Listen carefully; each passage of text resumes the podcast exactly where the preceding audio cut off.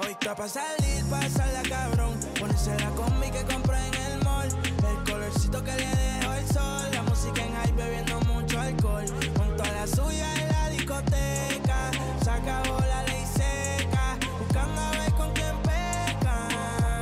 Sí, hoy está pa' salir. Olá, André Náuticos, bem-vindos ao 18º episódio de Tá Causando com André Pérez, direto de Nova York. E, gente, minha voz tá meio fanha, porque minha garganta tá meio ruim, então sinto muito. Mas tudo bem, não é isso que vai me impedir. E já começamos, como sempre, nesse ritmo bem latino, como sempre não, né, como nas últimas semanas.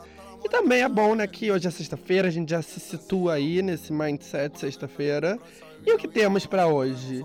Para hoje temos os VMAs, o Met Gala, a carreira internacional da Anitta, as celebridades anti-vacina e possivelmente o reality show com o conceito de mais mau gosto de todos os tempos, ou pelo menos de tempos recentes.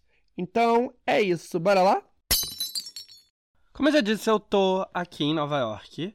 E Nova York tem essa impressão de capital do mundo.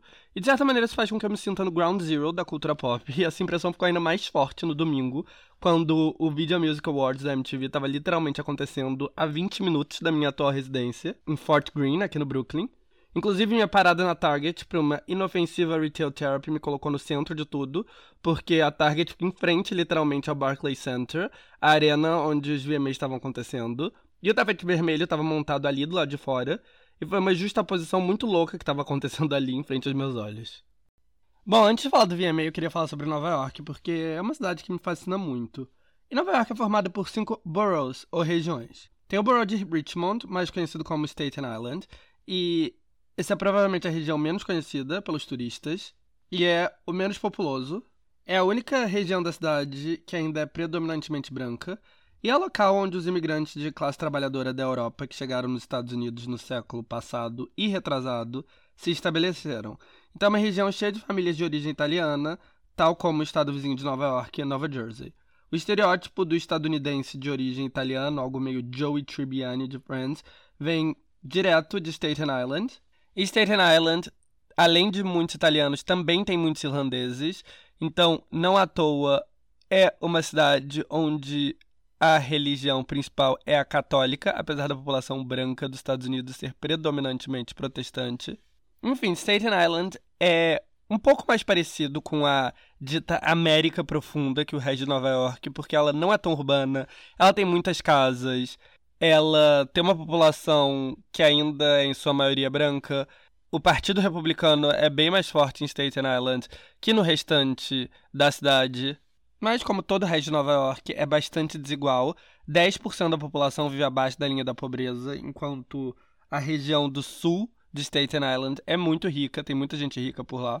Comparada com todas as outras áreas da cidade, Staten Island tem uma população bem pequena, menos de 500 mil pessoas vivem lá. O segundo borough menos populoso é o Bronx, que tem quase um milhão de pessoas a mais. E o Bronx é um borough de classe trabalhadora, onde as minorias são maiorias. Também é a região com a maior taxa de pobreza de toda a cidade.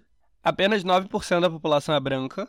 E é uma região com uma cultura fortíssima, muito associada ao rap, ao hip hop e à cultura negra de maneira geral.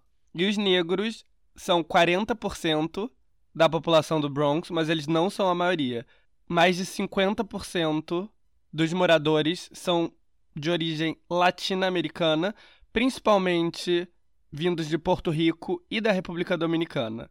E eu sei que é um pouco confuso essa denominação, porque nós brasileiros sabemos que ser latino e ser negro não é impossível, inclusive é muito comum, mas aqui nos Estados Unidos são duas categorias diferentes.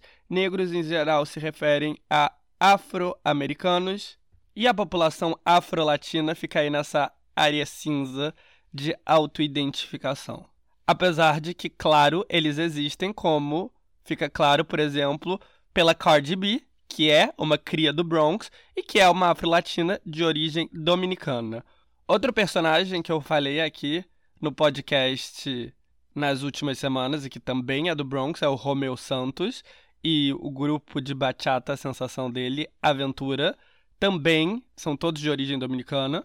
Alexandria Ocasio-Cortez, a congressista progressista mais famosa do mundo, representa o Bronx e é nascida lá, e ela é de origem porto-riquenha, assim como J. Lo, Jennifer Lopez, que deixa isso muito claro em Jenny from the Block.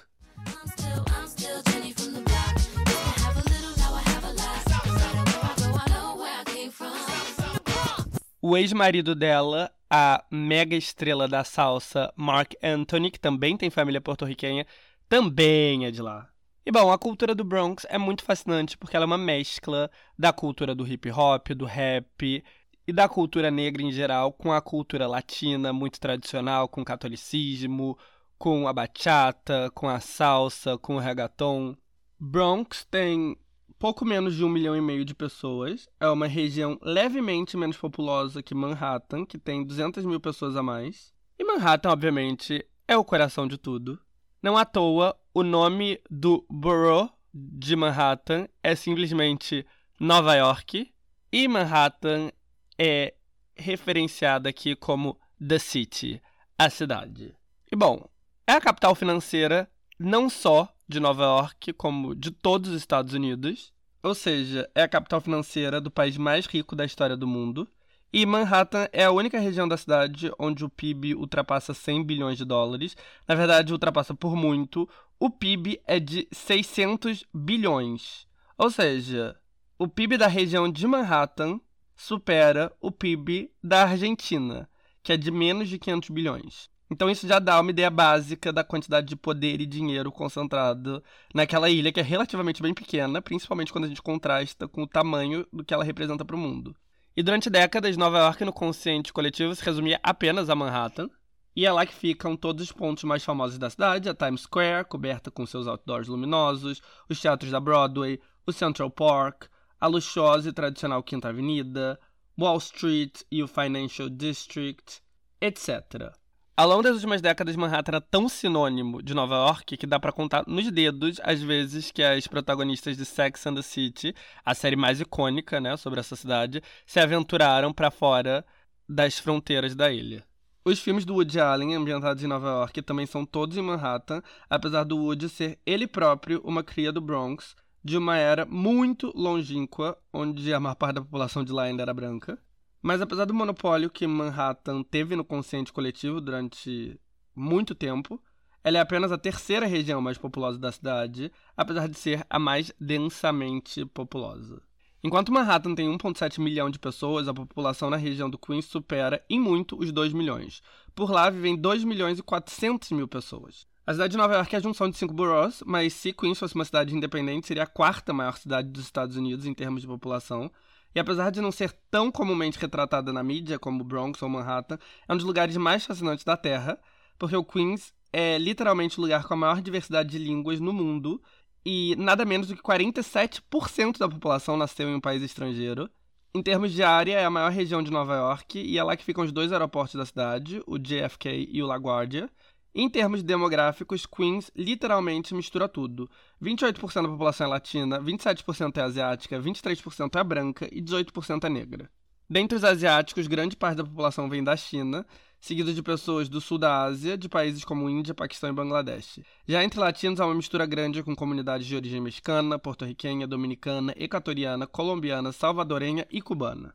Enfim, o Queens mistura tudo. Tem áreas bastante urbanas, e tem outras áreas mais subúrbio, com muitas casas. Cerca de 12% dos habitantes vivem abaixo da linha da pobreza, mas muitas áreas passam por um boom imobiliário com vários imóveis de luxo, e a região tem o segundo maior PIB de Nova York, atrás apenas de Manhattan.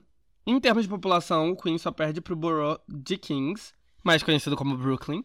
Com quase 2,8 milhões de habitantes, se o Brooklyn fosse uma cidade isolada, seria a terceira mais populosa dos Estados Unidos, atrás apenas de Los Angeles e Chicago. É a segunda região mais densamente populosa do país, perdendo só para Manhattan. E se Manhattan era o coração de Nova York ao longo das últimas décadas, está mudando desde o começo dos 2010. Manhattan é tão densamente populosa, tão cheia de bilionários e de dinheiro que virou uma região proibitivamente cara para quase todo mundo, mesmo para quem tem dinheiro, e assim profissionais de áreas criativas, famílias afluentes à procura de mais espaço e jovens, de maneira geral, começaram a se deslocar aos milhões para essa parte da cidade, que até então era uma área de classe trabalhadora. Minha amiga é um exemplo disso, assim como quase todos os amigos dela. Sendo assim, o Brooklyn está completando mais de uma década de processo de gentrificação a definição do hipster, o jovem alternativo afluente que gosta de fugir das tendências ao mesmo tempo que dita as tendências, descreve perfeitamente milhões de habitantes daqui. A última vez que eu vim para Nova York, em 2016, a região cool do Brooklyn era parte de Williamsburg, mais perto da ponte. Hoje em dia, Williamsburg está tão gentrificada que partes delas são indistinguíveis de Manhattan. E na real, nenhuma parte de Nova York representa tão bem os níveis de desigualdade da cidade quanto Brooklyn. Olhando o preço médio de um aluguel de um dois quartos na cidade, a segunda e a terceira posição são de bairros aqui no Brooklyn, Brooklyn High e Fort Greene, que aliás é onde eu tô. Esses dois lugares superam o preço médio de aluguel em toda Manhattan, com exceção de Lincoln Square. Quando a gente olha por outra métrica, o de bairros com a maior renda per capita por domicílio, a lista é dominada por Manhattan, que ocupa 14 posições. Das seis restantes, cinco são no Brooklyn. Ao mesmo tempo que o Brooklyn concentra uma quantidade enorme de profissionais ricos e bem-sucedidos, celebridades, cafés, boutiques e restaurantes cool, é também a região com o bairro mais pobre de toda Nova York, conhecido como East New York. Ou seja, aqui tem de tudo, literalmente. É onde a Nova York da gentrificação e dos sonhos da juventude afluente se chocam com a pobreza extrema. Em termos de demográficos, brancos são 30% da população, negros são 28%, latinos 19%. Apesar dos negros sempre terem sido a minoria predominante no Brooklyn, eles são o grupo que mais sofrem com a gentrificação, diminuindo sua presença na região em 10% desde a década de 90. Isso tem acontecido com os latinos também, mas em uma proporção muito menor. A queda desse grupo foi de 2%. Já os asiáticos foram de menos de 5% na década de 90 para quase 14% hoje em dia. E o Brooklyn é super diverso.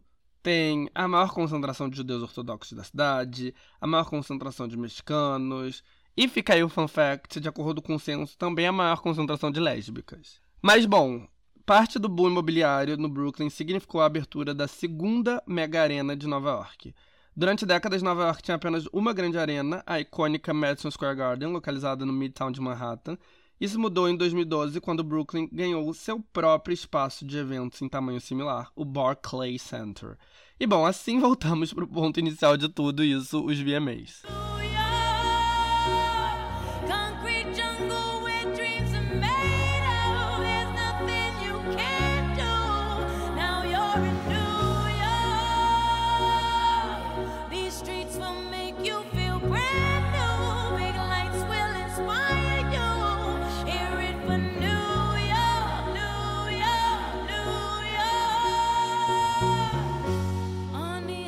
VMAs tradicionalmente acontecem em Nova York. Nem sempre, mas quase sempre. E quase todos os momentos mais icônicos da premiação foram aqui. Recintos que abrigaram o VMA incluem o Radio City Music Hall, o Metropolitan Opera House e o Madison Square Garden. E apenas uma vez em 2013, pouco depois da sua abertura, o Barclays Center. Mas em 2021, o Barclays voltou a ser o palco de tudo e a arena fica 20 minutos a pé de onde eu tô, em Fort Greene. E na sexta-feira, a minha amiga tinha levado a chave, eu fiquei preso fora de casa, sem bateria. Então a busca por algum lugar para carregar meu celular me levou à Apple Store, da Flatbush Avenue. E depois da Apple Store, eu com fome resolvi me recompensar com uma junk food muito gostosa no Chick-fil-A, uma rede de fast food popular daqui, que ficava a 5 minutos de distância, em frente ao Barclays Center. E eu cheguei lá e o Barclays estava um caos, com tapume em volta, câmeras, construção, barulho. Eu não entendi direito o que estava acontecendo, até sentar para comer meu chicken sandwich e através do vidro ver a projeção no enorme telão de LED em cima da arena, anunciando nada mais nada menos do que os VMAs que aconteceriam dois dias mais tarde. Ou seja, o que estava acontecendo ali era a construção do tapete vermelho e da área do pré-show. E aí no domingo eu fui lá na Target, que também fica em frente à arena, mas o que eu queria mesmo era ver se eu conseguia tirar uma casquinha do que estava acontecendo. E aí voltamos para justaposição interessante. O Barclays Center fica logo na interseção entre duas importantes avenidas do Brooklyn, a Flatbush Avenue e a Atlantic Avenue. Não é uma região bonita, pelo contrário, é uma região caótica, Mas é ali onde o Brooklyn antigo e o Brooklyn novo se encontram. Tem uma Apple Store relativamente nova, que abriu no fim de 2017, um shopping que abriu em 2004, com uma enorme Target e lojas como Uniqlo, a fast fashion cool japonesa, Sephora e a Victoria's Secret. O Chick-fil-A, que é o restaurante fast food mais amado dos Estados Unidos, abriu sua 13ª loja em Nova York e a primeira no Brooklyn, ali em setembro de 2019. Ou seja, foi no século XXI que aquela região, até então relativamente ghetto, virou um ponto de comércio bastante valorizado. Mas também em volta do Barclays estão outros pontos que nos lembram de um passado menos glamouroso, como as lojas de roupa off-price Marshalls e Burlington Coat Factory, que parecem relíquias dos anos 90. Ou um enorme supermercado Stop and Shop, que é infinitamente menos glamouroso que o supermercado barra empório de comida orgânica Whole Foods, que tem um ponto gigantesco a apenas minutos de distância. É uma região de contrastes, mas mesmo quem está acostumado a ver esses contrastes diariamente deve ter ficado em choque ao ver as maiores estrelas da música caminhando em um tapete vermelho no meio da Atlantic Avenue. Ok, que lá dentro do Barclays Center, todas as maiores estrelas da música, da Beyoncé ao Elton John, ao Bad Bunny, já se apresentaram. Mas ver celebridades posando para os fotógrafos do lado de fora em um tapete vermelho que fica literalmente em frente ao Burlington Coat Factory, isso realmente não é algo que faz parte do cotidiano do Brooklyn. E foi isso que eu vi no domingo, às sete da noite. As lojas estavam cheias de locais fazendo compras. Atrás do Barclays, uma infinita fila de convidados com suas roupas de evento social, esperando para entrar na arena. E no meio disso tudo, uma enorme produção televisiva acontecia com celebridades no tapete vermelho e do outro lado da rua, em cima de bancos de qualquer estrutura elevada, centenas de pessoas, crianças, jovens, pais e mães, gente que falava espanhol, inglês e chinês, tentavam ver por cima dos tapumes. Talvez em Manhattan, um tapete vermelho no meio de uma avenida movimentada seja normal, mas aqui no Brooklyn, apesar de tudo, a situação ainda causa fascinação.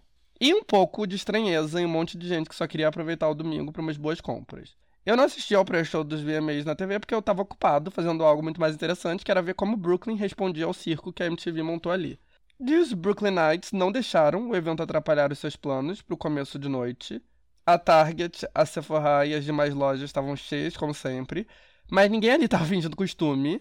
Todo mundo que passava em frente ao Barclays pegava o iPhone para fotografar o Tititi ali em volta.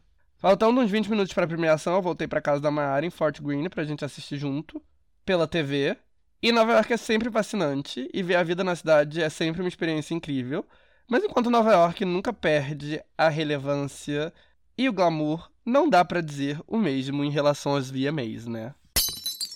Os VMAs costumavam ser a premiação mais cool do ano.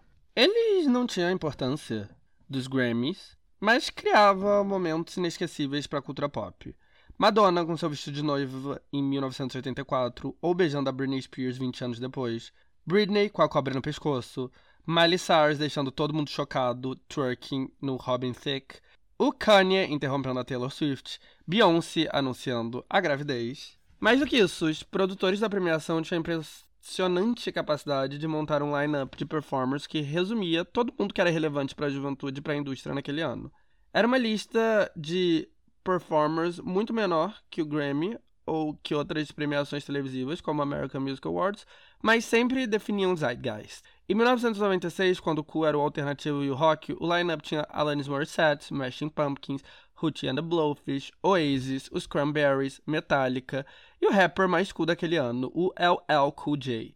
Em 97, o rap, o teen pop, o alternativo e o rock se misturavam numa lineup que tinha Spice Girls, Puff Daddy, U2, Beck, Marilyn Manson, Jamiroquai e um medley com as mulheres do rap como Lil Kim, Lisa Left Eye e Miss Elliott, que pela primeira vez começavam a ocupar espaços em um ambiente predominantemente masculino. Em 2000 tinha uma veterana peso pesado fazendo seu retorno, Janet Jackson, tinha o rock contemporâneo do Rage Against the Machine e do Red Hot Chili Peppers, assim como o rock mais teen do Blink-182, tinha o maior artista daquele ano, Eminem, e tinha a invasão do teen pop com a Britney Spears, a Christina Aguilera e o NSYNC todos performando. Em 2012 só se falava de One Direction e Frank Ocean. Ambos estavam lá. Em 2011, o maior fenômeno da indústria era Adele, que cantou na premiação. Em 2010, os fenômenos canadenses Justin Bieber e Drake fizeram sua estreia como performer. No ano anterior, a artista mais comentada de todos era Lady Gaga, que cantou Paparazzi enquanto sangrava do teto da arena. Se antes os VMAs tinham uma lineup enxuta que representava mais cool que existia, a coisa começou a mudar a partir de 2016. Se vocês forem ver, vários dos artistas mais bombados que surgiram desde então nunca performaram no VMA. J. Cole, Post Malone, Billie Eilish, Cardi B. E como o lineup desse ano deixou claro, não são mais os maiores artistas do ano, e sim uma mistura de alguns artistas grandes com tapa-buracos. Se a gente for resumir a indústria musical de 2021 até o momento, temos como artistas mais relevantes Olivia Rodrigo, Doja Cat, Lil Nas X e Bad Bunny. Drake e Kanye West são os maiores rappers e tiveram as duas melhores semanas de venda de 2021. Justin Bieber, Cardi B, The Weeknd, Billie Eilish, Megan Thee Stallion e Bruno Mars com seu projeto ao lado de Anderson Paak, Silk Sonic, são outros artistas que seguiram tendo destaque. De todos esses, apenas quatro se apresentaram nos VMAs. Olivia Rodrigo, inquestionavelmente artista do ano, Lil Nas X, também um dos nomes mais celebrados de 2021, Doja Cat e Bieber. Só, com exceção da Billie Eilish, os outros nem sequer passaram pelo tapete vermelho. Por um momento da música latina, não teve Bad Bunny, o número 1, um, não teve nem sequer J Balvin ou Aventura. Os VMAs tiveram que se contentar com Ozuna, que apesar de uma apresentação ótima, na minha opinião, não tem um hit gigantesco faz uns dois anos. E se antes um artista latino iria se matar pela chance de estar em uma premiação mainstream estadunidense, hoje em dia parece que a MTV tem que recorrer à xepa. O rap, o gênero mais popular dos Estados Unidos e que domina as paradas do Spotify e do Apple Music, foi representado por apenas dois artistas, Machine Gun Kelly, que fechou a noite com sua collab com Travis Barker, e Busta Rhymes, Busta estava no palco como homenagem ao Brooklyn, mas ele é literalmente um ato nostálgico que não tem um hit há uma década. Não é nem a primeira, nem a décima opção de um award show voltado para a geração Z. Quase todos os rappers A-list passaram longe da premiação. A exceção foi o Travis Scott, que se dignificou a ir lá para aceitar um prêmio. Na falta de artistas de primeiríssimo escalão, a MTV teve que preencher espaço com nomes nostálgicos, que não tem hits faz bastante tempo, e novatos ou nomes em ascensão que tampouco têm hits gigantescos no momento, mas pelo menos têm gravadoras dispostas a investir o dinheiro necessário para colocá-los no evento. Da primeira categoria, artistas nostálgicos, tivemos além de Busta Rhymes, a Alicia Keys, que também entrou sob a desculpa de homenagear Nova York, e os Foo Fighters, que ganharam um prêmio pela contribuição à música. Teve também os 21 Pilots, que não são exatamente nostálgicos, mas tampouco têm causado interesse nos últimos anos. Já de artistas que não são A-list no momento, mas se apresentaram, tivemos Camila Cabello, Shawn Mendes, Normani e Chloe. A Camila Cabello tem aparecido aqui no Tá Causando com frequência. Semana passada eu falei sobre ela por causa do lançamento de Cinderella no Amazon Prime. E no penúltimo episódio eu falei sobre o espaço complicado que ela ocupa porque ela não é um fracasso nenhuma desconhecida. Ela teve um hit gigantesco faz alguns anos, um romance showbiz que causa interesse. E ela tem números decentes nas redes sociais. Mas ela tampouco é uma main pop girl, apesar do investimento enorme que ela recebe, filmes grandes de Hollywood, campanhas publicitárias grandiosas para L'Oréal e afins, apresentações em premiações, ela simplesmente não consegue chegar no nível de artistas como Ariana, Billie e Olivia. E eu particularmente entendo porque ela é bem sem graça e não oferece nada de muito interessante. Mas por mais que eu não vá com a cara dela, por motivos que já expliquei aqui, eu adorei a nova música, Don't Go Yet. Mas, apesar de um investimento enorme, ela não aconteceu porque ninguém está interessado na Camila. E a apresentação no VMA, claro, não mudou isso. O que nos leva ao Shawn Mendes. Shawn, apesar de claramente ser uma grande de uma passiva, é o namorado da Camila. E o namoro deles causa bastante interesse, tanto que quando eles colaboraram numa música Senhorita, o single foi um gigantesco sucesso. Junto eles engajam, separados nem tanto. Sean teve muito sucesso com seus primeiros dois álbuns, e ele é bonito, carismático, fofo, mas não é interessante nem oferece muita coisa nova, então seu terceiro álbum até fez sucesso, indo na onda da boa recepção dos trabalhos anteriores, mas quando em 2020 ele voltou com mais do mesmo, todo mundo ignorou. E esse ano ele resolveu tentar inovar chamando Tiny, produtor latino, para produzir a dance Summer of Love, mas de novo ficou longe de empolgar. A apresentação no VMA não mudou isso. Normani é outra figura que orbita no universo de Camila Cabello, ou, sendo justo, Camila Cabello que orbita no universo da Normani, sei lá. Mas, bom, desse assunto eu também já tratei no penúltimo episódio. Ambas as meninas vieram do mesmo girl group, Fifty Harmony, nascido no X Factor. No primeiro momento, a Camila foi a breakout star que conseguiu uns hits, amizade com gente poderosa da indústria, tipo a Taylor Swift, e um following enorme nas redes sociais. Mas depois que o grupo se separou e Normani conseguiu um hit com Khalid, ela também ganhou um investimento pesado. Em 2019, ela lançou seu primeiro single solo, Motivation. Foi uma aposta caríssima, com um clipe de alto orçamento, produção de Max Martin, uma apresentação extravagante no VMA. Não foi um fracasso, mas também não foi um sucesso que recuperou o investimento. Portanto, Normani meio que foi pra geladeira. Na real, lançou algumas colaborações grandes nesse meio tempo, com a Megan Thee Stallion e com a Ariana Grande, mas nada gerou muito interesse. E em 2021, depois de dois anos sem nenhum grande lançamento solo, ela teve mais uma chance e sabendo que ela não podia errar, ela chamou a Cardi B para colaborar com ela e o resultado foi o R&B melódico Wildside. Wildside teve um começo decente, mas não se sustentou. Normani dança muito bem, é uma boa performer e tem sua fanbase. Nada disso é o suficiente para fazer com que ela seja rentável. Whiteside custou caro e não fracassou, mas tampouco foi o sucesso necessário para colocá-la um patamar acima ou convencer a gravadora que ela merece investimento constante e milionário. Por isso, inclusive, Normani nem sequer foi considerada inicialmente como performer para o VMA. A gente sabe disso porque ela revelou em uma entrevista de maneira chorosa que ela adoraria se apresentar, mas que isso não iria acontecer, apesar dela ter muitas ideias. O que, aliás, mobilizou a fanbase dela. Parecia um long shot, até porque a Cardi B tá grávida, o que impossibilita ela de participar de qualquer apresentação, porque se a Cardi B topasse, claro, a Normani estaria confirmada nos VMAs desde o primeiro minuto, mas não era o caso. Só que no fim, a mobilização da fanbase e a entrevista chorosa pareceram surtir efeito, e no último momento, Normani foi confirmada. E a apresentação foi bem recebida e causou muito burburinho nas redes. Com muita dança e sensualidade, o figurino fez referência a Lia, o ícone do R&B que inspirou a música e a coreografia. No fim, uma homenagem a Janet Jackson, que famosamente fez um lap dance em uma fã, a Normani Twerk, para Tiana Taylor, que fez uma participação especial. Além de gerar muito burburinho nas redes sociais, a performance teve até o momento mais de 2 milhões de visualizações no YouTube, sendo uma das mais vistas da noite. No fim, a apresentação fez um trabalho decente em causar interesse em Normani. Em contrapartida, não serviu tanto para rever o interesse na música em particular. Depois de um começo decente, o Outside saiu do top 100 da Apple Music e do top 200 do Spotify, e nem sequer a chamativa performance colocou a música de volta nas paradas. Finalmente, temos o caso da Chloe, que é interessante.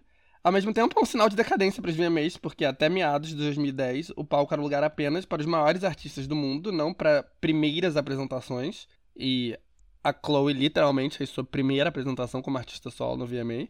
Por outro, tem sim seu valor, se realmente servir como um pontapé inicial para a carreira da cantora, que parece promissora. E pois bem, Chloe ficou conhecida como parte do duo de R&B alternativo Chloe and Halle, ou Hailey, Hale, não sei como se pronuncia o nome da irmã dela, mas enfim. Chloe and Hale, e Hale, aliás, é a irmã dela. As duas começaram no YouTube fazendo covers, até serem notadas pela ídola mor delas, Beyoncé. Beyoncé as contratou para agenciá-las através da sua empresa de gerenciamento artístico, Parkwood, e ser apadrinhada por uma das maiores e mais respeitadas cantoras pop da atualidade foi suficiente para colocá-las no radar de muita gente. Porém, Chloe e Halle não eram artistas de pop mainstream. Aliás, cada vez que eu falo o nome da Hale, Halle, Hale, eu falo de um nome diferente, de um nome diferente, de uma maneira diferente. Não, rapidinho, deixa eu ver aqui como se pronuncia. Tá, gente, é Chloe e Halle. Mas enfim, elas não eram artistas de pop mainstream, tal como a Beyoncé nos últimos três álbuns dela e também a Solange, né, a irmã da Beyoncé. A dupla fazia um R&B mais alternativo e mais esteticamente hipster. Dentro do nicho elas obtiveram sucessos, prêmios e reconhecimento, mas de hit considerável elas só tiveram um, a música Do It, parte do novo álbum. Em meados de 2019, a Disney confirmou que Halle iria interpretar Ariel na muito esperada adaptação carne e osso de A Pequena Sereia, causando bastante rebuliço. Sendo assim, a irmã iria se dedicar mais à atuação. Chloe então resolveu se lançar como cantora solo e adotou o nome artístico de Chloe com trema no O, porque né, tem que ter um chan. O lançamento da sua carreira solo veio na semana passada com a música Have Mercy. Ao invés da estética um pouco mais out hipster, Chloe optou por ser uma popstar mais tradicional.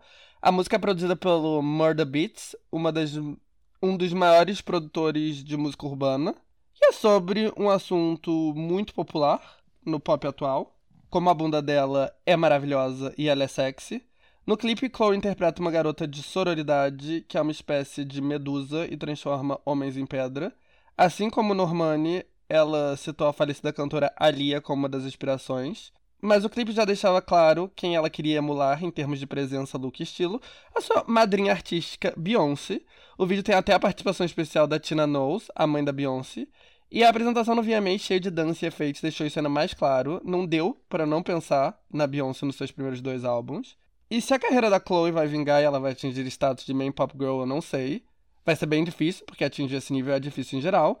Mas, uma semana antes do lançamento da música, a artista deu um preview do single no TikTok e aconteceu o que todo artista sonha: o fragmento viralizou no aplicativo.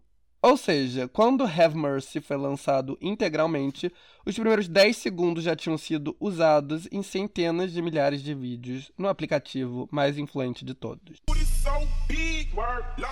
Have mercy. Why keep pausing like I do? Why keep flossing like I do? Why keep saucing like I do? Why keep causing like you do? All these eyes up in my jeans, you can't get up in between. You're trying to get up. Só isso já explica o bom desempenho de Have Mercy, principalmente no Apple Music.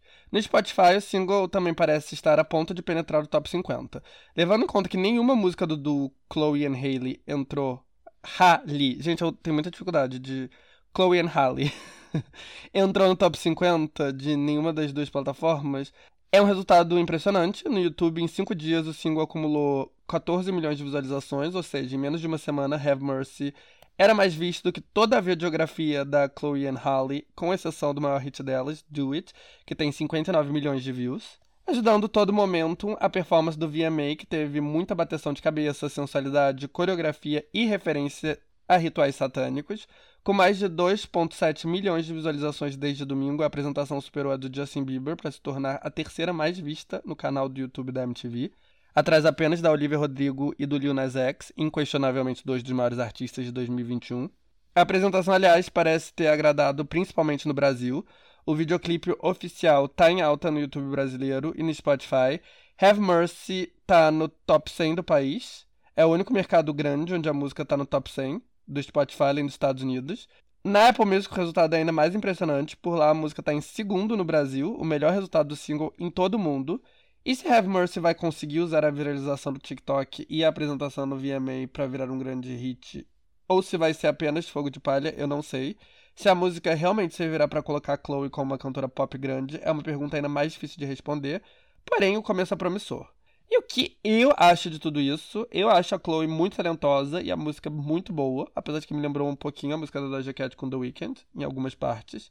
Tendo dito isso, a apresentação tanto da Chloe quanto a da Normani me fez lamentar um pouco o quanto as cantoras pop, principalmente as negras, precisam se sexualizar ao extremo para chamar atenção.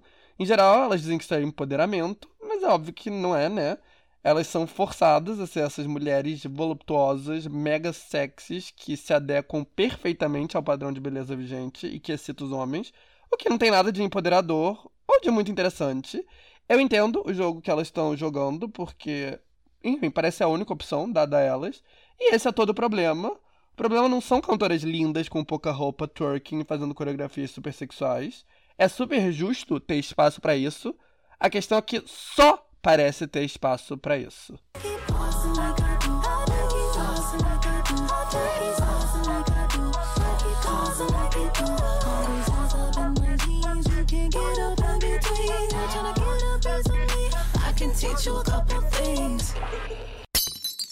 Como tem acontecido nos últimos anos, o VMA bateu novamente recorde negativo de audiência nos Estados Unidos atraindo pouco mais de um milhão de pessoas. Isso apesar de que a premiação foi exibida simultaneamente em 19 canais do grupo Viacom. Mas óbvio, isso não conta a história toda, porque o público-alvo da premiação, a geração Z e os millennials, não assistem TV linear. E engajamento social, o VMA foi o evento mais comentado do ano, superando o Super Bowl, ou seja, tem motivos para a MTV comemorar. Em contrapartida, é difícil argumentar que o Video Music Awards tenha relevância social como em seus anos áureos. É um evento que a gente vê no domingo à noite, porque não tem nada melhor para fazer, mas não é um divisor de águas na cultura pop ou na carreira de ninguém. Mesmo assim, ele ainda tem alguma relevância, né? E no caso de 2021, isso ficou claro com a presença de dois dos maiores e mais relevantes artistas do ano: Olivia Rodrigo e Lil Nas X, que aliás lançou o álbum hoje, mas isso a gente vai falar na semana que vem. Os dois são figurinhas carimbadas aqui nesse podcast, porque, bem, eles se destacaram E esse é o assunto do Tá Causando, né? Quem tá causando. No caso da Olivia, ela surgiu no comecinho do ano com o mega hit Driver's License e meio que do nada se transformou na maior artista do mundo. Dois dos seus três singles alcançaram o primeiro lugar e o seu álbum de estreia, Sour, provavelmente vai ser o mais vendido e ouvido do ano. Desde o lançamento em maio, várias das músicas estão no top 50 global do Spotify. Nos VMAs, ela apresentou seu mega hit rock pop Good For You. Foi a primeira aparição dela numa premiação dos Estados Unidos. Desde que ela se consolidou como uma artista mundialmente famosa, ela só tinha cantado em uma premiação, o Brit Awards, do Reino Unido. Aliás, apesar da sua onipresença na mídia e sua força nas redes sociais, Olivia aparece pouquíssimo na TV. O VMA foi apenas a terceira apresentação dela ao vivo na TV estadunidense, depois da estreia no Late Night Show do Jimmy Fallon, com Driver's License, em janeiro, e a sua comentada apresentação no Saturday Night Live, em maio, na semana de lançamento do álbum. Claro que, como artista do momento, a apresentação deu o que falar. Ela cantou tudo totalmente ao vivo, sem nenhuma ajuda de backtracking, o que dividiu opiniões, porque no fim ela estava totalmente sem fôlego. Isso gerou memes e críticas, mas sinceramente acho que ela segurou bastante bem a apresentação. Já o Lil Nas X não é exatamente um artista novato, inclusive ele já tinha se apresentado no VMA em 2019, o ano que ele lançou seu primeiro hit Old Town Road, que inclusive foi a maior música daquele ano. Mas até recentemente Lil Nas era um artista interessante, mas mais lembrado pelo seu primeiro single. Foi só recentemente que ele transcendeu essa barreira e, com o sucesso de Call Me By Your Name, se transformou em um dos artistas musicais mais badalados em todo o mundo. A quebra de paradigmas, que é ser um homem gay preto que usa orgulhosamente sua gaysice para cantar rap, fez com que não só ele virasse um dos artistas mais comentados do mundo, como também garantiu a ele um lugar na história da música. E bom, assim como Olivia Rodrigo, ele foi generoso ao emprestar seu enorme star power para os VMAs. Lá cantou seus dois hits mais recentes, Montero, Call Me By Your Name e Industry Baby, junto com Jack Harlow. E muito merecidamente ele levou o principal prêmio da noite, o vídeo do ano.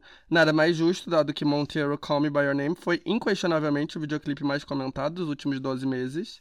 Não à toa, Olivia e Lil Nas X foram dois dos artistas que tiveram a maior quantidade de visualizações para suas performances no canal oficial da MTV, Ambos superaram 4 milhões de views. Como eu já disse, eles foram dois dos artistas que realmente faziam sentido tá na lineup, pois realmente representam o zeitgeist, o que está causando no momento. Os outros artistas grandes que cantaram foram Doja Cat, Justin Bieber e Ed Sheeran.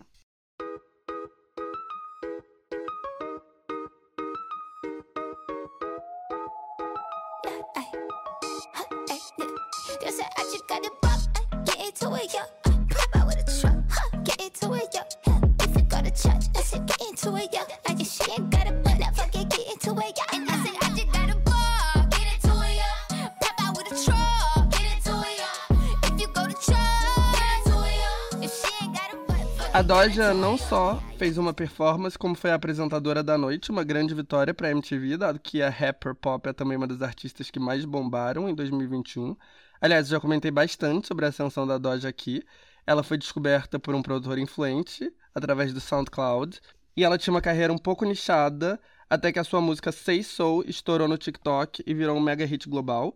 Daí em diante, tudo dela começou a viralizar no aplicativo. No fim de junho, ela lançou seu terceiro álbum, o primeiro, depois da sua explosão em popularidade, e ela continuou com um toque de Midas, com várias das faixas se provando enormemente populares. Mas o sucesso da Doja, claro, tem um lado um pouco dark. Ele representa o retorno do até então desgraçado produtor Dr. Luke, que foi quem a descobriu, por o topo da pirâmide da indústria. Luke era cria do Max Martin, o produtor sueco, que é o nome mais influente do pop moderno, em meados dos anos 2000, ele brevemente superou seu mestre e virou o produtor mais badalado, com incontáveis músicas suas alcançando o topo. Ele foi um dos responsáveis por lançar Katy Perry ao estrelato, produzindo quase todos os seus grandes hits. E ele também lançou outra artista com visual colorido e pop de festa despretensioso, a Kesha. E a Kesha foi o motivo do downfall dele, quando ela entrou na justiça para quebrar seu contrato, alegando assédio e até estupro.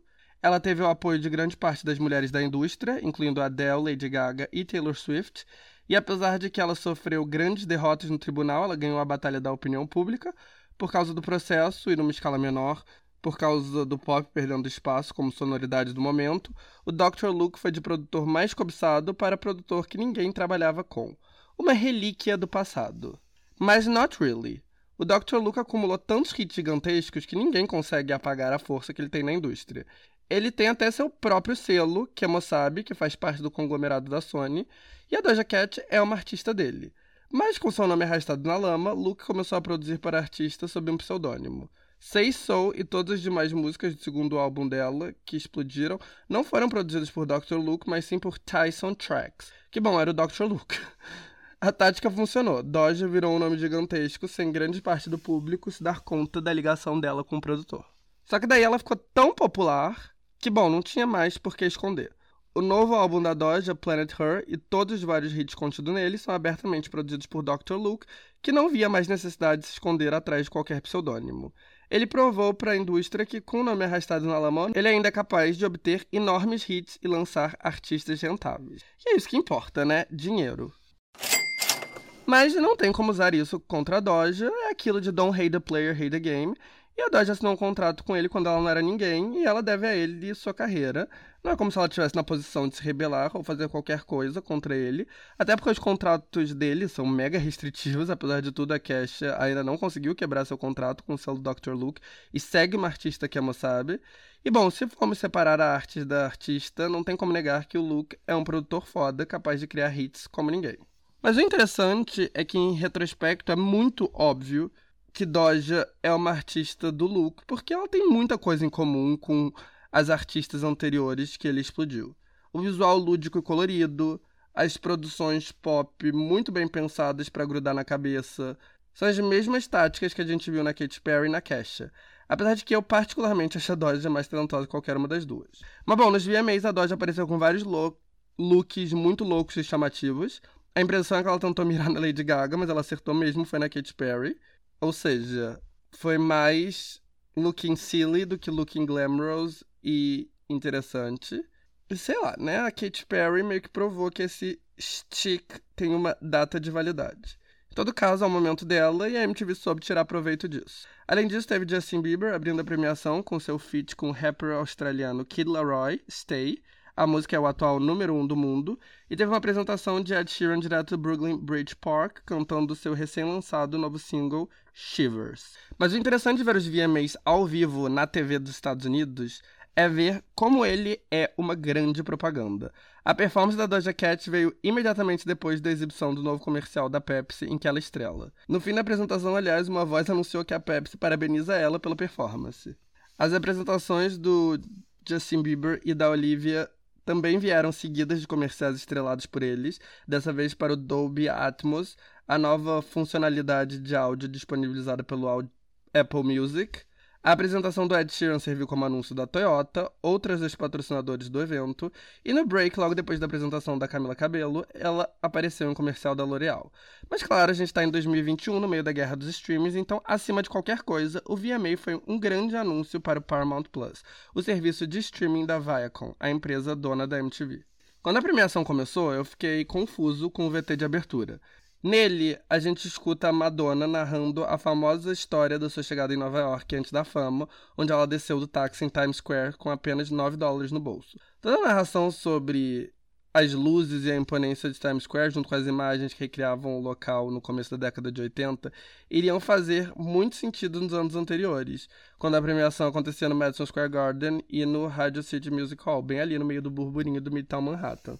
Mas a homenagem a Times Square parece meio nada a ver no ano que o evento acontece no Brooklyn. E tipo, ok, Madonna, rainha do pop, uma lenda da música, mas quando ela apareceu no palco de surpresa pra abrir a noite, eu fiquei meio confuso. Qual o sentido? O que ela tem para promover? Qual o objetivo disso? Por que ela se deslocou da casa dela até a Barclays para aparecer durante 20 segundos no VMA? E logo no primeiro intervalo eu tive a resposta. Ela estava lá para promover a gravação da sua última turnê, Madam X, que estará disponível exclusivamente na Paramount Plus. A apresentação da Casey Musgrave fez um pouco mais de sentido, dado que ela lançou o álbum na semana passada, mas mesmo assim me pareceu meio largada. De novo, o motivo ficou claro no intervalo que sucedeu à performance. Tem um especial sobre o álbum dela no serviço de streaming. No domingo foi o VMA. Na segunda-feira, outro evento em Nova York, dessa vez em Manhattan, o Met Gala. O evento extremamente glamouroso, organizado pela Anna Wintour e pela revista Vogue, tem como objetivo arrecadar milhões de dólares para o Metropolitan Museum of Arts e serve como abertura para uma exposição relacionada à moda que ficará em exibição ao longo dos próximos meses. Diferente do Video Music Awards, o Met não tem performance televisionada nem prêmios. O evento todo é o tapete vermelho, onde os maiores A-listers da moda, do cinema e da música desfilam com looks chamativos, teoricamente inspirados no tema da noite. Similar ao VMA, porém, o Met não é como ele foi no passado. A quantidade de A-listers no tapete vermelho caiu consideravelmente esse ano. Bom, claro que a situação do Matt está longe de ser tão bandeirosa quanto os VMAs. Mesmo assim, os A-listers veteranos mais glamurosos eram pouquíssimos.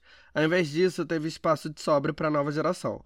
Muitos influencers do TikTok e do YouTube, as novas estrelas da música tipo Lil Nas X, Olivia Rodrigo e Billie Eilish, e modelos jovens tipo a Gigi Hadid, Kaya Gerber e Lily Depp.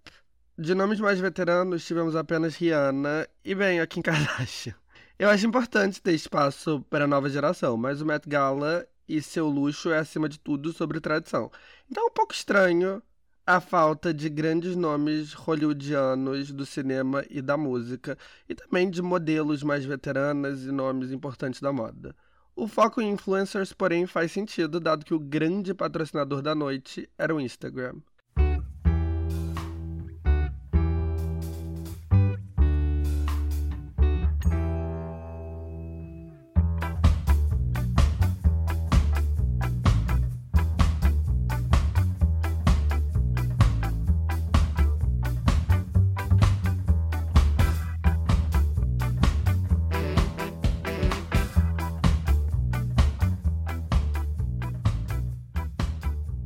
Mas bem, o tema era In America, a Lexicon of Fashion, ou seja, moda estadunidense. Fácil seguir o tema, certo? Uma ótima oportunidade de colocar o holofote em estilistas emergentes e também de honrar nomes icônicos da indústria local. Mas bom, quase todo mundo resolveu ignorar.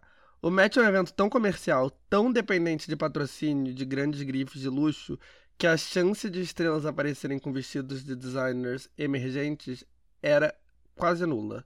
Ainda sobrava espaço para grandes estilistas estadunidenses que, em tese, têm dinheiro para patrocinar estrelas e o evento. Ralph Lauren, Tommy Hilfiger e o estilista americano mais influente das últimas décadas, Marc Jacobs. Mas não, ninguém usou nada de nenhum deles. Aliás, eu acho que a J-Lo usou Ralph Lauren, mas só.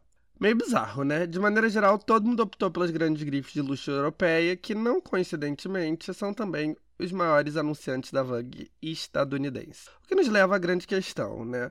Por que ter um tema se todo mundo vai ignorá-lo?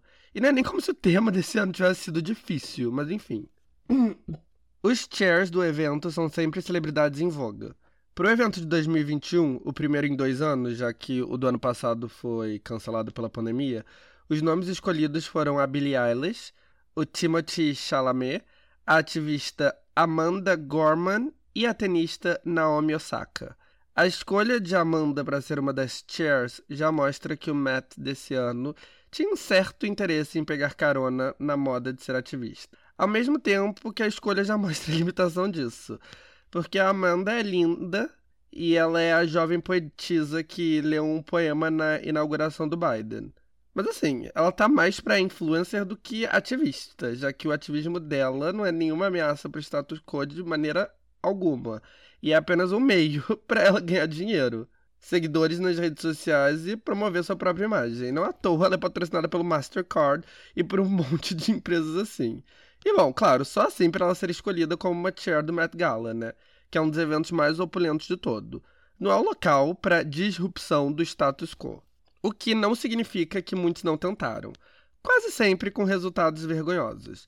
A top Cara Delevingne foi com uma blusa escrita Peg the Patriarchy. Ela disse que quem não sabia o que era pegging ia ter que ir no Google descobrir. E bom, peg é basicamente uma mulher usando um consolo para meter no cu de um homem. Ed mas meio ridículo. Primeiro que a gente cai naquele velho ciclo vicioso de que se pega ou tomar no cu ou o que seja está sendo colocado como uma punição, você está apenas reforçando o patriarcado, onde dar o cu de qualquer maneira é um tabu ou algo vergonhoso. Então a mensagem já começou errada. Mas, além disso, Cara Delevingne, que vem da nata da nata da alta sociedade britânica, de uma família aristocrática envolvido com governos de direita e com genocídio, e que teve sua carreira toda dada ela numa bandeja de prata graças a isso, não é exatamente a melhor porta-voz contra o patriarcado. Ela é literalmente fruto do patriarcado e do status quo. Tá, ela não pode ser responsabilizada por, sei lá, o avô dela ter cometido genocídio contra irlandeses. Mas não é como se ela tivesse, em toda a história da carreira dela, feito qualquer ativismo sério contra o status quo do qual ela faz parte.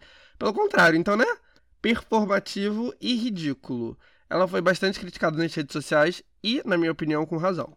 Tivemos também Lewis Hamilton gastando uma enorme quantidade de dinheiro para comprar uma mesa no Met e enchê-la de designers negros em ascensão, que em outros casos não seriam convidados. Eu achei legal, mas eu acho todo o ativismo do Lewis Hamilton para inglês ver, só que ao contrário, para todo mundo, exceto os ingleses verem. Porque vendo como ele age na Inglaterra, que nós vemos como o ativismo dele é só um plano muito bem feito para ele ser uma celebridade querida. Ao longo dos anos, Lewis ficou conhecido na Inglaterra por, além de ser um corredor de Fórmula 1 foda, ser uma pessoa escrota. Meio homofóbico, que só nega impostos para comprar jatinho, que é totalmente apolítico. Até que um dia ele resolveu ficar super envolvido com Black Lives Matter. O que eu acho interessante é que o ativismo dele é só coisa que pega bem pro mundo. No Reino Unido, o país natal dele, ele segue extremamente quieto e não dá um pio sobre o governo de extrema direita que governa o país. Na eleição de lá, ele também se fez de surdo e cego. O equivalente disso seria, sei lá, o Neymar virar um grande ativista antirracismo, mas só nos Estados Unidos e na Europa. Enquanto ele finge que o governo Bolsonaro não tem nada a ver com ele e não fala uma palavra contra para não irritar o status quo do país de origem. Uma vez eu fiz essa crítica em um grupo de Facebook e uma usuária disse que eu, como homem branco, não posso criticar a omissão de um homem negro, que ele tem o direito de militar quando ele bem entender. Eu entendo a crítica que ela fez e até concordo até certo ponto, mas por outro lado, não é uma maneira muito efetiva de tentar silenciar uma crítica válida ao ativismo do Hamilton e de celebridades em geral? Além de Hamilton e Cara, tivemos a política progressista mais famosa do mundo, Alexandria Ocasio-Cortez, AOC, aparecendo no evento com um vestido escrito Tax the Rich. Mesmo entre a esquerda, o stunt dividiu opiniões. Muitos disseram que era performativo e cringe que é muito fácil colocar um vestido escrito Tax the Rich para ganhar um passe livre para ir numa festa opulenta conhecer celebridades.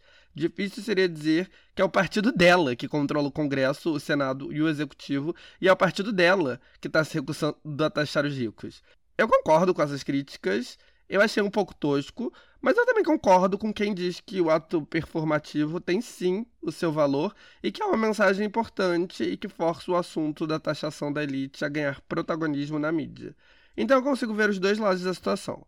Mas eu tenho que dizer que acho irritante o textinho pronto que ela fez sobre ter sido convidada por uma mulher negra imigrante que realizou o American Dream e que foi reconhecida pelo Council of Fashion Designers of America. Que esse é o tipo de história que ela quer apoiar. Tipo, sim, é uma história legal, mas é menos bonita quando você procura os detalhes e descobre que a mulher imigrou de Toronto e que ela é casada com um bilionário, literalmente de uma das famílias mais ricas do mundo. Não é exatamente a rags to riches story que ela tentou passar. Mas enfim, né? A política dos Estados Unidos é tudo um grande marketing e jogo de aparências. E no fim, ver o tapete vermelho do Met Gala em 2021 é tipo ver o Capitol dos Jogos Vorazes. Um monte de gente rica e muito privilegiada, com umas roupas muito loucas, enquanto o mundo pega fogo do lado de fora. Milhões morrem de uma pandemia e o aquecimento global e a desigualdade social ameaçam toda a vida na Terra. Mas bom, no meio de tanta depressão, a gente precisa mesmo do nosso pão e circo. Então, bora falar mais de looks. E os que mais causaram foram Billie Eilish, num vestido glamuroso do Oscar de la Renta, Gigi Hadid, muito sexy, num look Prada monocromático, Kendall Jenner, deslumbrante, num vestido Givenchy, cheio de transparência e brilho, Frank Ocean, sempre lindo, com cabelo verde e o acessório mais bizarro da noite, um bebê robô verde, E Kim Kardashian causando com o look preto Balenciaga que cobriu todo o seu corpo, inclusive sua cara. Não só foi o look que mais viralizou nas redes sociais e que mais gerou memes, como ainda fez com que todo mundo achasse que ela tinha voltado com o Kanye, porque nada mais a cara dele do que esse look causador. Inclusive, ele usou algo muito similar nas apresentações do seu álbum no mês passado. Grande parte das estrelas dos VMAs estavam presentes. Justin Bieber, que foi acompanhado da sua esposa Hailey Baldwin, cantou no evento. E claro, Olivia Rodrigo e Lil Nas X fizeram suas estreias no tapete vermelho. Ela usando um jumpsuit transparente da Saint Laurent, ele com três looks. Uma enorme capa dourada, que depois que ele tirou, revelou uma armadura dourada, bem Cavaleiros do Zodíaco. Por debaixo da armadura, um jumpsuit também dourado. Se não for para ser a estrela do evento, Lil Nas nem sai de casa.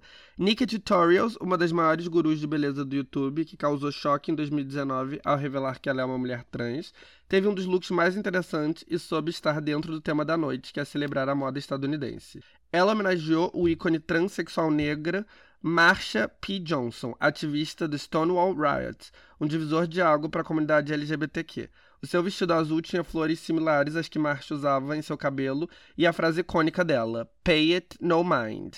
Já Lily Reinhardt, que interpreta a Betty na série Teen Riverdale, tinha 50 flores em seu gown, uma de cada estado do país. Mas, mostrando a força do K-pop, a convidada que gerou mais tweets foi Rosé, do maior girl group do pop coreano da atualidade, Blackpink. Todas as quatro integrantes são rostos de marcas de luxo europeia. A Jennie representa a Chanel, a Lisa a Celine, a Jisoo a Dior e a Rosé a musa da Saint Laurent. Dentre as quatro, ela foi a única que foi ao evento. Seu vestido preto era meio básico e sem graça, mas as estrelas do K-pop só precisam respirar para quebrar as redes sociais. E agora vamos para os cancelados da semana com um toque de fofocas sobre celebridades anti-vacina. Mas antes vamos falar de um dos meus assuntos favoritos, eu mesmo. eu também me vacino aqui em Nova York. Na verdade, minha faixa etária tomou a vacina em julho, acho, em Portugal, talvez até em junho, que é onde eu moro.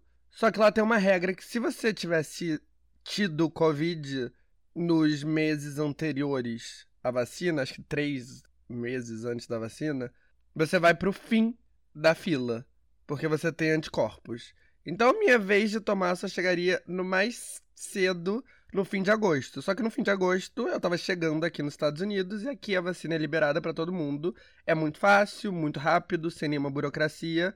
E você ainda ganha coisa. Para estimular a população, a prefeitura de Nova York está pagando 100 dólares para quem se imunizar.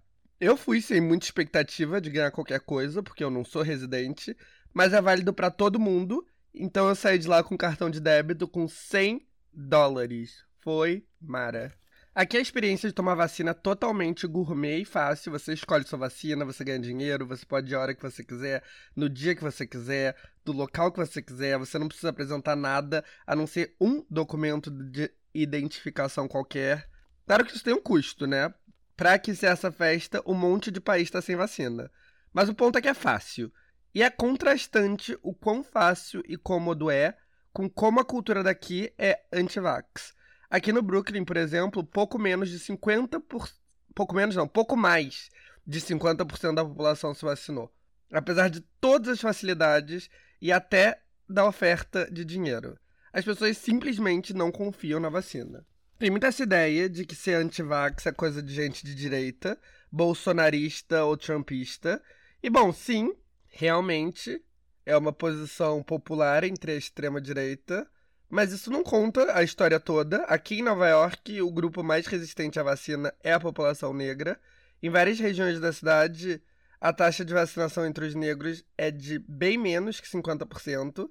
Eles simplesmente não confiam no governo e informações oficiais, e por bons motivos, porque a história dos Estados Unidos é uma sucessão de fracassos institucionais em relação à população negra, em relação à classe trabalhadora de maneira geral.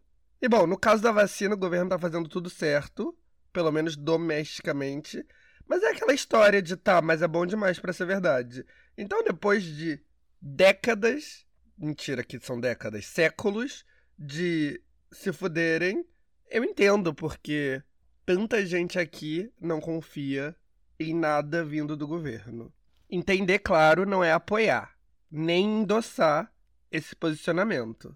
Mas bom, aqui em Nova York as taxas de vacinação devem aumentar porque é basicamente impossível entrar em restaurantes, bares, boates, academia sem a prova de vacinação.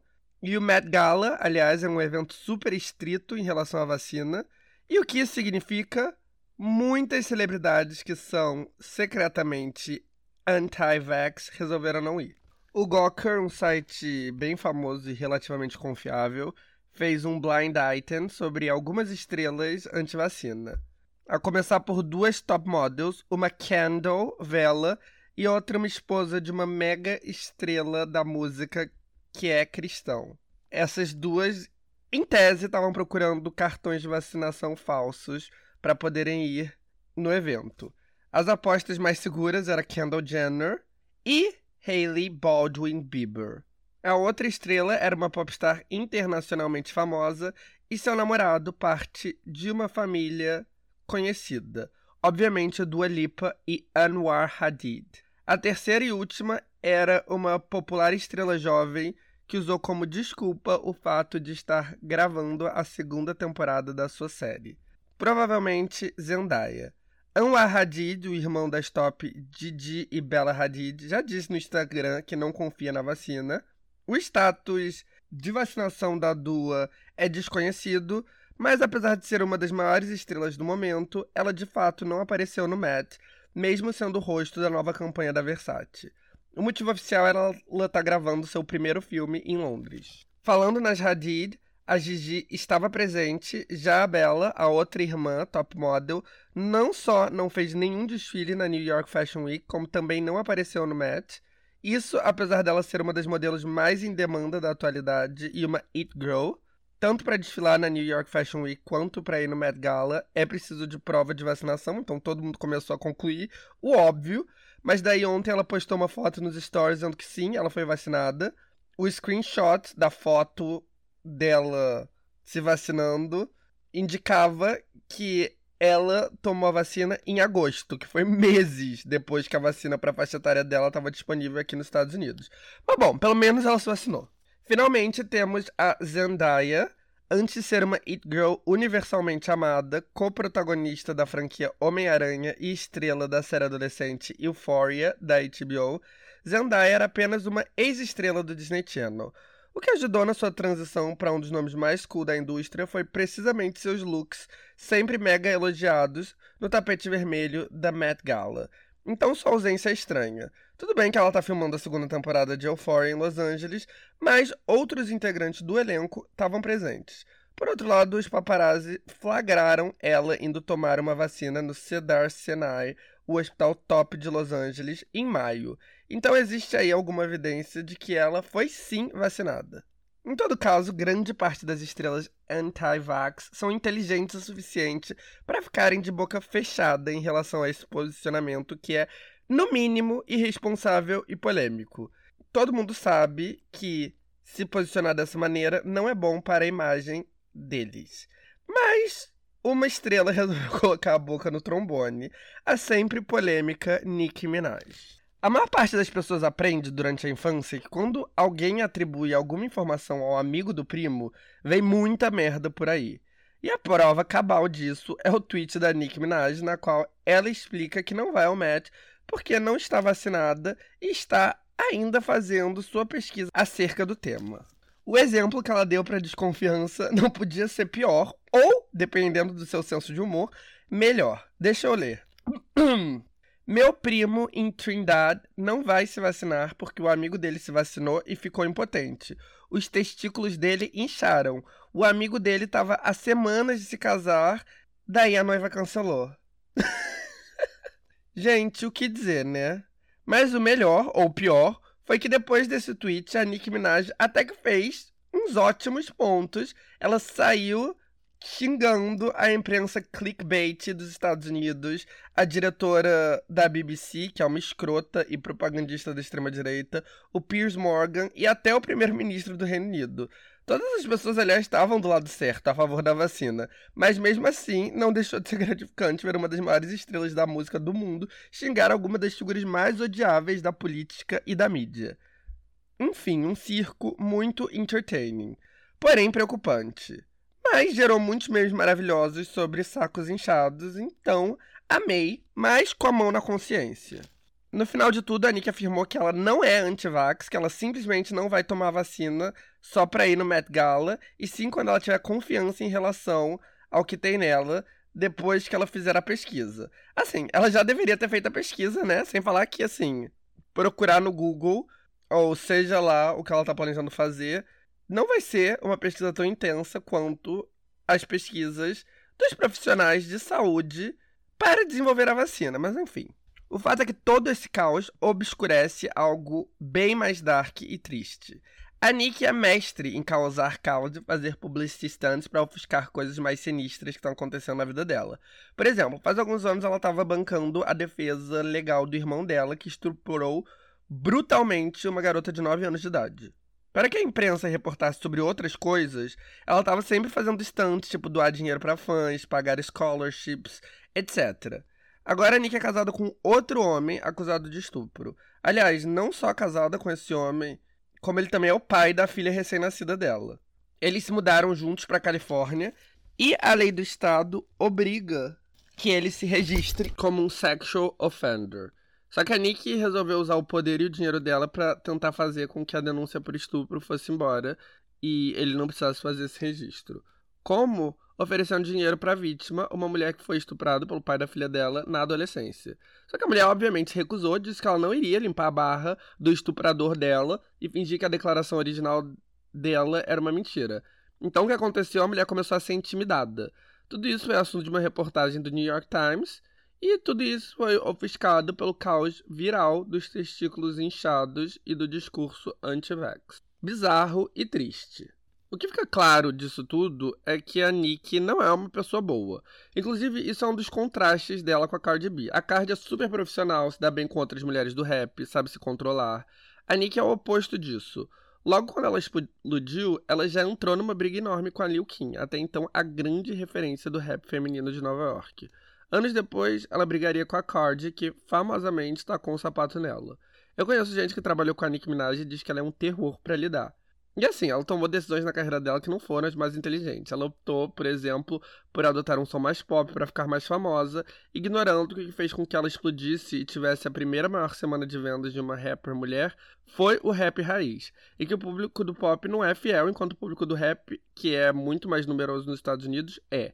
Isso eu já comentei no episódio 14 do Tá Causando, onde analisei os altos e baixos da carreira da Nick. Por outro lado, a Nick é extremamente talentosa.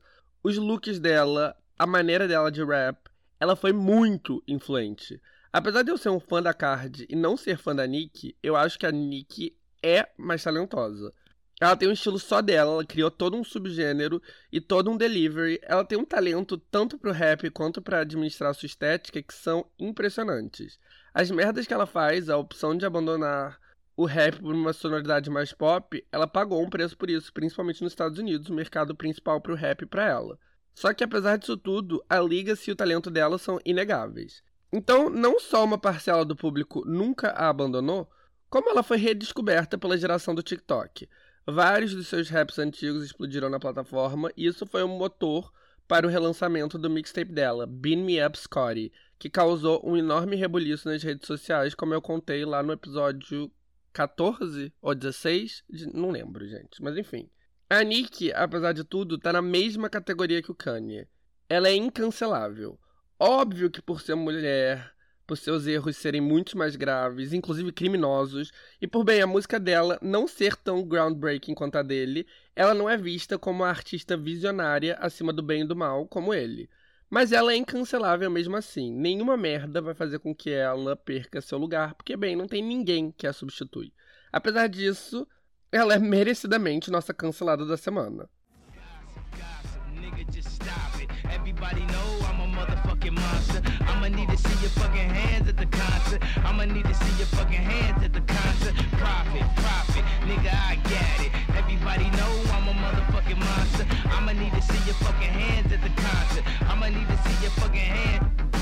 Pull up in a monster automobile gangster with a bad bitch that came from Sri Lanka.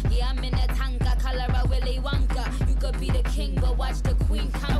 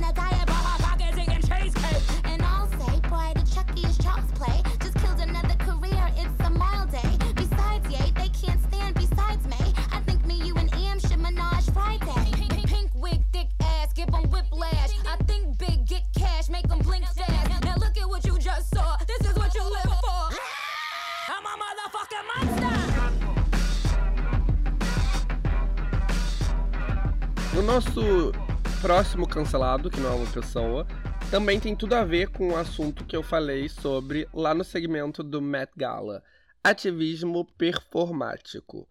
Bom, a CBS, uma emissora aqui dos Estados Unidos, achou de muito bom tom fazer um reality show chamado The Activist, onde alguns ativistas competem por dinheiro para suas causas sociais. A métrica que importa, engajamento nas redes sociais, é a opinião de três jurados que não têm nenhuma experiência em ativismo, mas são todos famosos.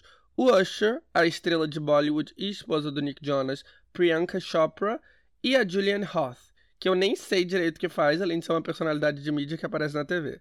Sério, sobre que prisma que qualquer um acha esse conceito aceitável. Talvez em 2004, quando as pessoas levavam o ativismo do Bono Vox a sério.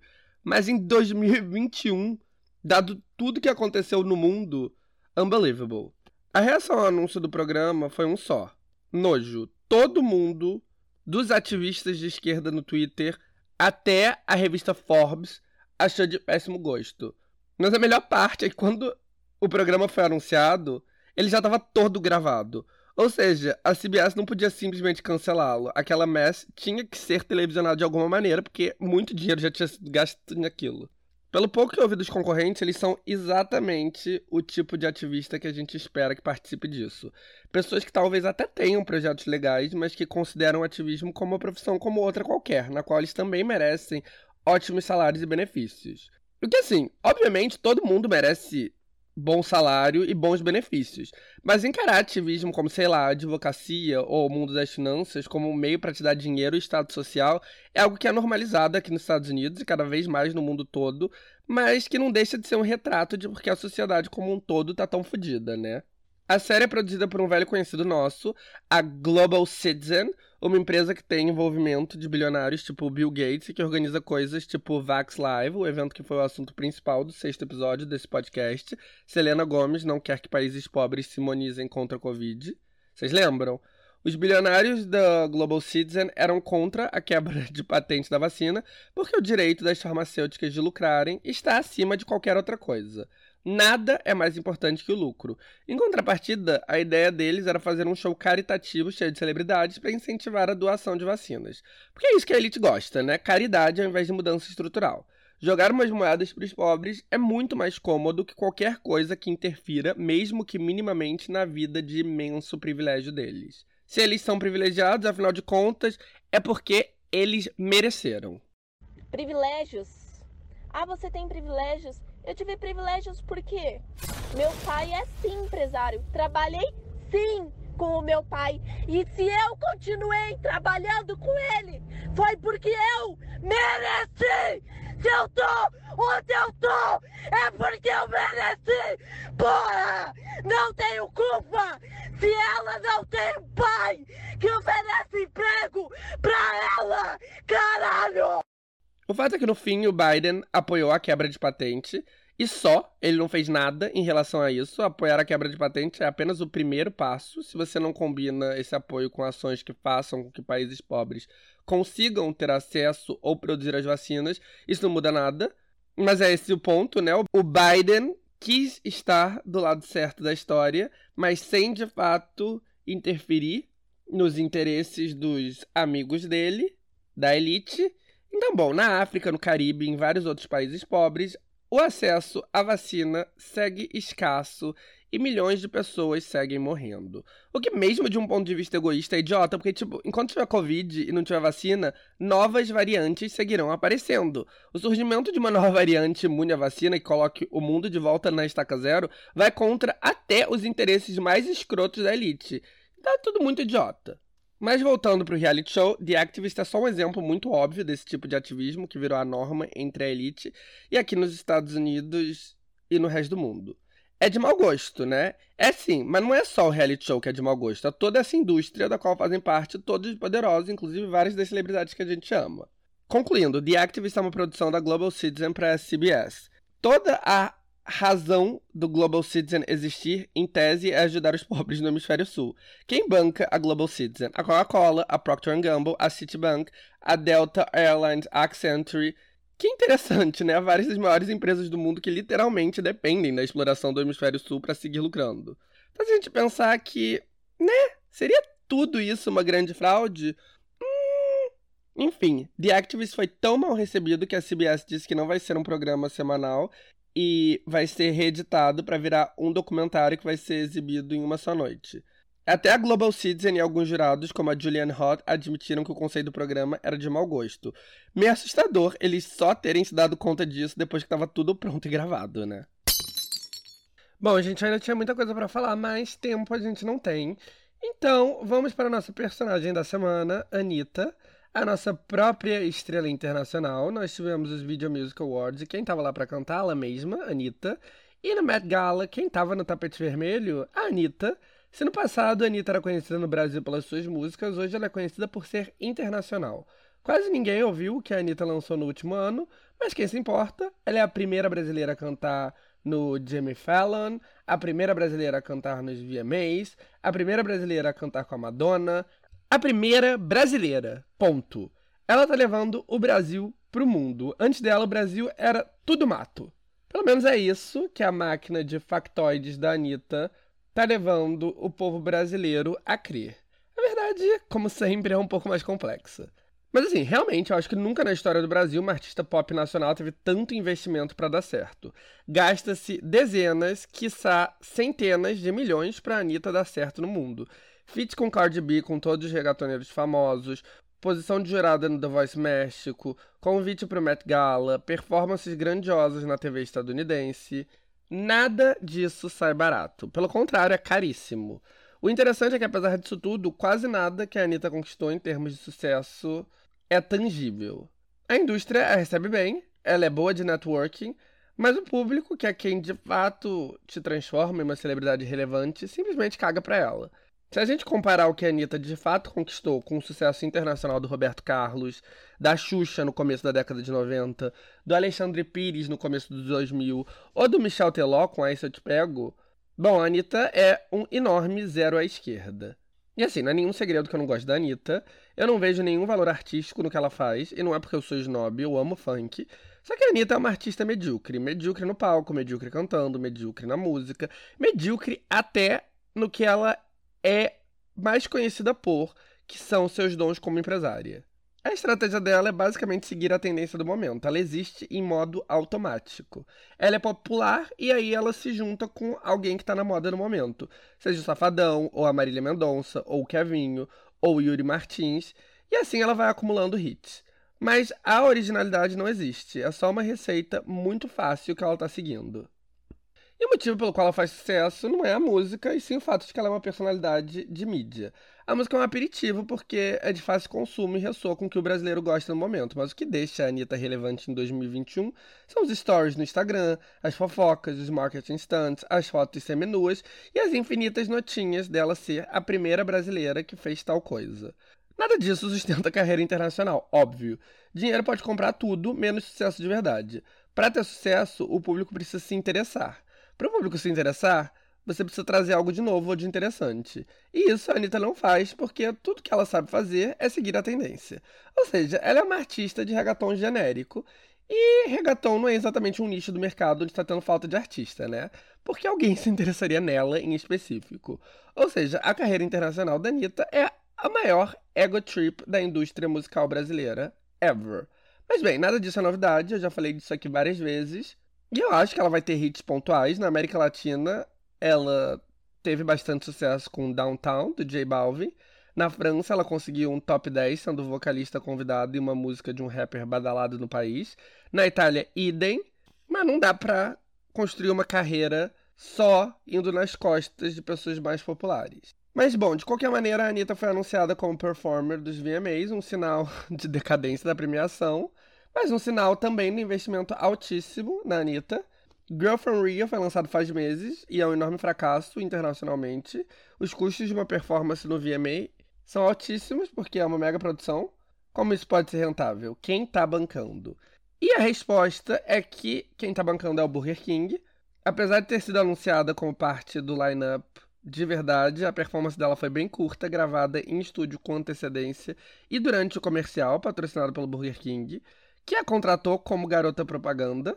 E aqui nos Estados Unidos, o McDonald's está com uma linha de meals escolhidos por celebridades. Eu já comentei aqui, mas tudo começou com o lançamento do lanche do Travis Scott, uma promoção que consistia no que ele em geral pede quando ele vai no McDonald's, ou seja, Sprite, quarteirão com bacon, batatas com barbecue. Fez tanto sucesso que virou uma série. Teve o meal do J Balvin, atualmente está tendo o meal da Saweetie, uma rapper em ascensão, e entre os dois teve o maior lançamento de todos, o único internacional, que foi o meal do BTS. Tudo muito lindo e o Burger King resolveu fazer algo similar, mas o Burger King aqui nos Estados Unidos está em crise. Na década de 90 eles eram a segunda maior rede de fast food do país, atrás do McDonald's. Em 2018 eles estavam em oitavo, atrás do Mac, do Starbucks, do Chick-fil-A, do Taco Bell, do Wendy's e do Subway. Desde então a situação não melhorou. E bom, eles resolveram assumir que são mesmo o primo pobre do McDonald's e fazer uma promoção similar com meals de celebridades. Só que o twist é que são meals que, sei lá porquê, passam autenticidade. E para enfatizar isso, todas as celebridades escolhidas têm um nome artístico e um nome real. Foram três artistas. O Nelly, que se chama Cornell Hayes. Então, o meal do Nelly é real e também se chama meal Cornell Hayes. O outro é um TikToker chamado Liu Hood, nome real dele sendo Cole Chase. E finalmente temos o meal da Anitta, ou o meal da Larissa Machado. O Burger King era um dos patrocinadores do VMA, portanto a apresentação de Girl From Rio foi exibida no intervalo, logo antes da veiculação do anúncio estrelando ela. E a gente vê a dualidade da Anitta. Por um lado, ela é boa de networking e de tomar carona nas oportunidades, tanto conseguiu aí um contrato em dólares com o Burger King, uma campanha televisiva grande. Por outro lado, é tudo meio que uma grande fraude. E eu odeio esse papo de eu tô abrindo as portas do mundo pro Brasil, quando o que ela vende é reggaeton genérico em espanhol, um gênero que, aliás, nem é popular no Brasil. Mas ok. No anúncio, porém, a Anitta dá um passo além. Ela finge que fala espanhol como língua natal dela. O anúncio é a Larissa Machado interagindo com a Anitta e, estupefata com algo, Anitta reage da seguinte maneira: Stop, chica!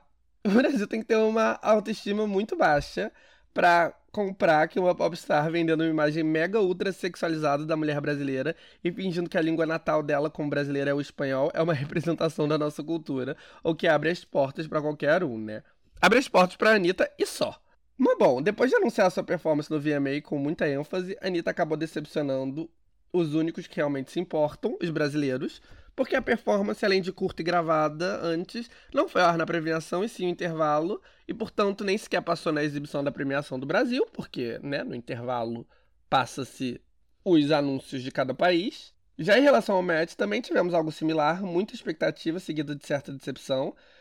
Anitta ia fazer sua estreia no tapete vermelho, como uma das grandes convidadas da Anna Wintour, a editora toda poderosa da revista.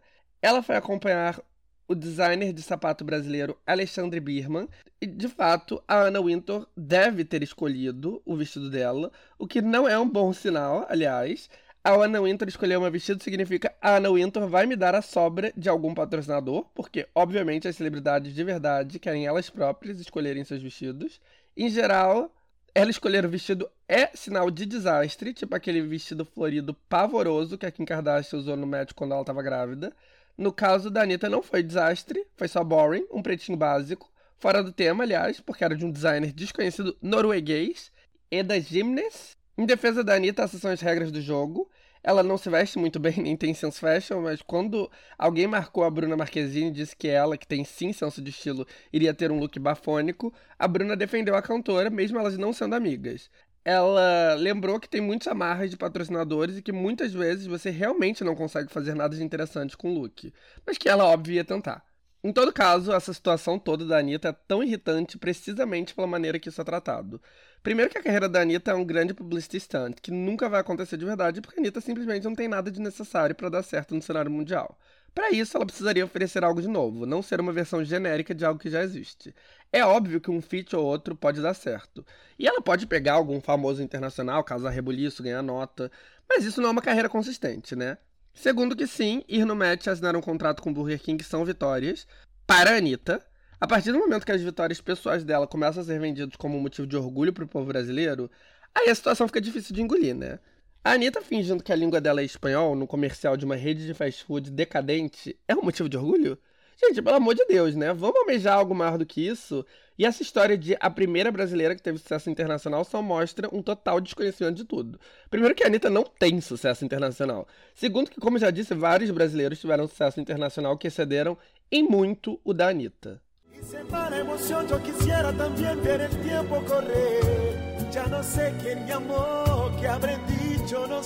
Y Y es entonces que entiendo se mide el amor cuando acabe el placer. Sigues dentro de mi pecho y vivo recordando. Cuando pienso en ti, yo siento que te estoy amando. Y cuando llega el deseo,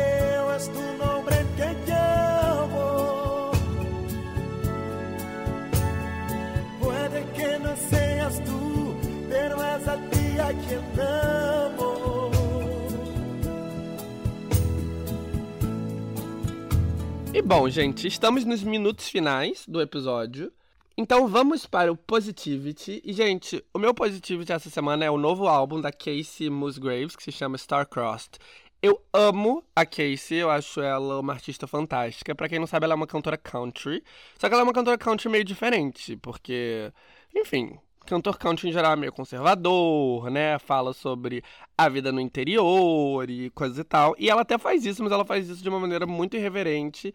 E falando de maconha, falando de desesperança, falando de, sei lá, coisas reais. E as letras dela são fodas, por isso que ela se destacou. Eu me apaixonei por ela com o primeiro álbum, que se chama Same Trailer, Different Park. E ela tem uma música chamada Merry Go Round, que eu acho que tem uma letra fantástica, fantástica, que fala muito bem, de uma maneira crítica e ácida, sobre a vida no interior dos Estados Unidos. Enfim, desde o primeiro álbum ela só cresceu. Com o terceiro álbum ela ganhou o Grammy de melhor álbum. E, enfim, semana retrasada ela lançou esse novo material chamado Star-Crossed. E, gente, eu amei. Eu achei meio triste. Eu tô num momento meio sensível da minha vida, então eu tava ouvindo andando na rua. Eu tava cansado por umas coisas aí, só porque eu tinha tido um dia cansativo, não tinha nem acontecido nada de ruim, mas eu tava cansado. E aí eu comecei a chorar copiosamente. Mas eu acho que se você for uma pessoa normal, você não vai alcançar esse nível. Não é tão triste assim. Mas é bom, como tudo que ela faz. Então, essa é a minha recomendação da semana.